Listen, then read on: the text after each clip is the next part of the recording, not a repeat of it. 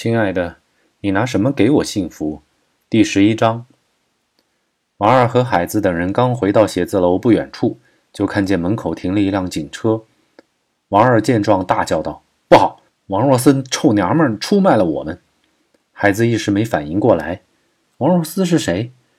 王二反手给了海子头上一下，道：“明哥的马子呀，蠢货！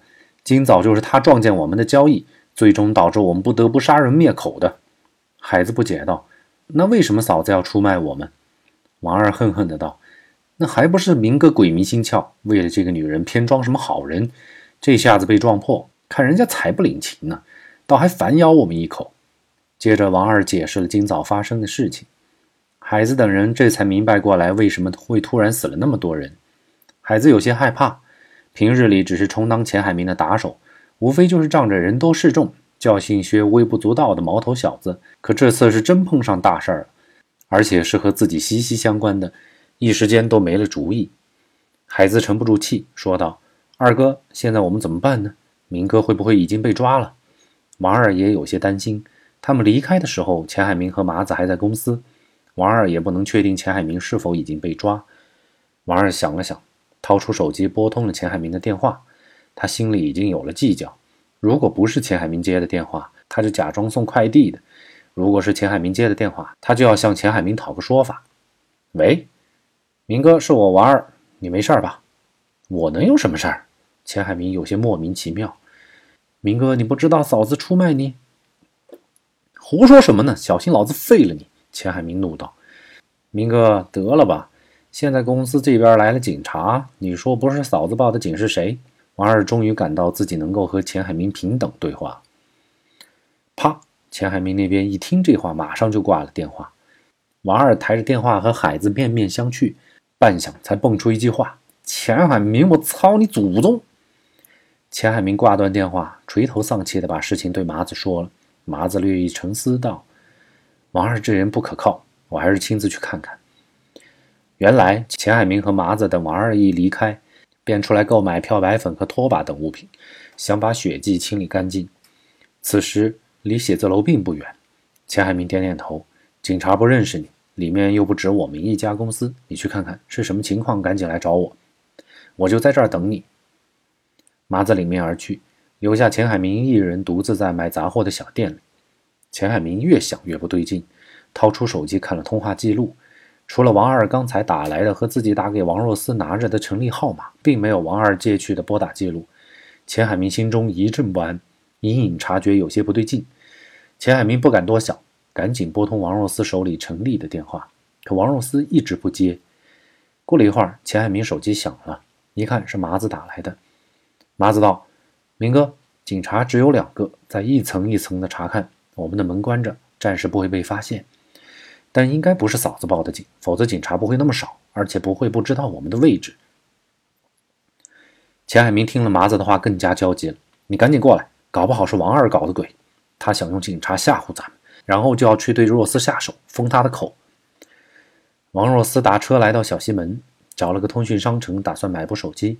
正看着，电话又响。王若思拿起一看，这次是麻子打来的。麻子，什么都别说了，你们都不是什么好东西。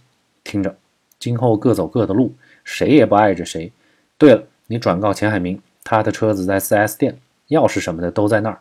王若思一口气说完，顿时感觉轻松了一大截。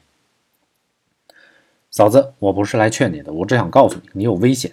王二可能怕你报警，会来找你麻烦。我和明哥都很着急，你在哪儿？得了吧，这种手段骗不了我。我看真正会来找我麻烦的是你们吧。我警告你。如果你和钱海明再敢打电话来，我就真的报警。到时候看到底是谁吃不了兜着走。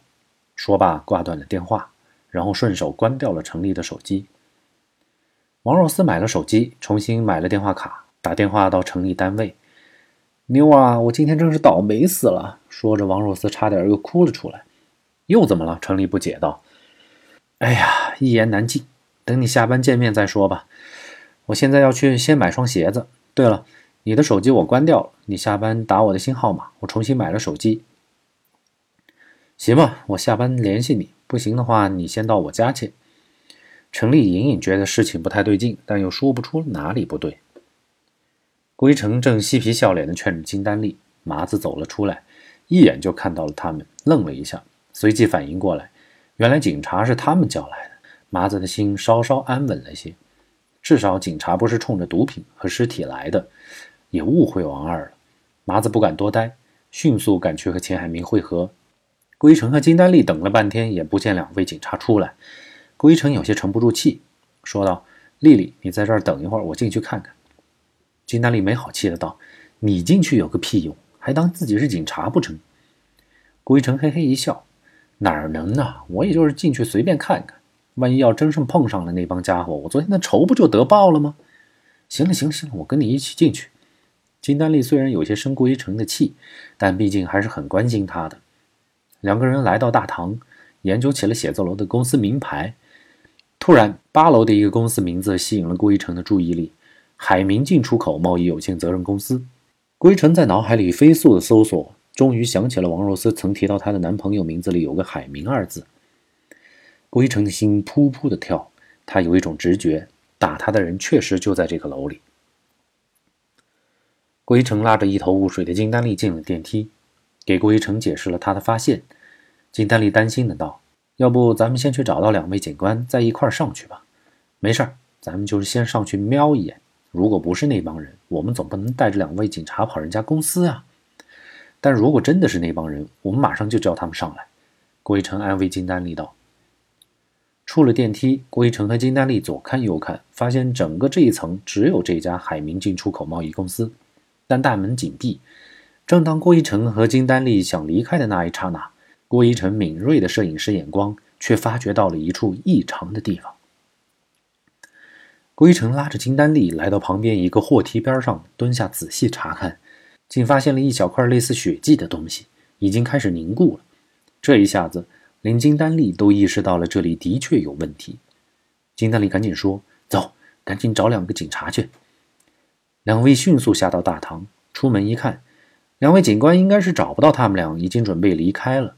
郭一成赶紧上前说明自己的发现，两位警官有些不太相信。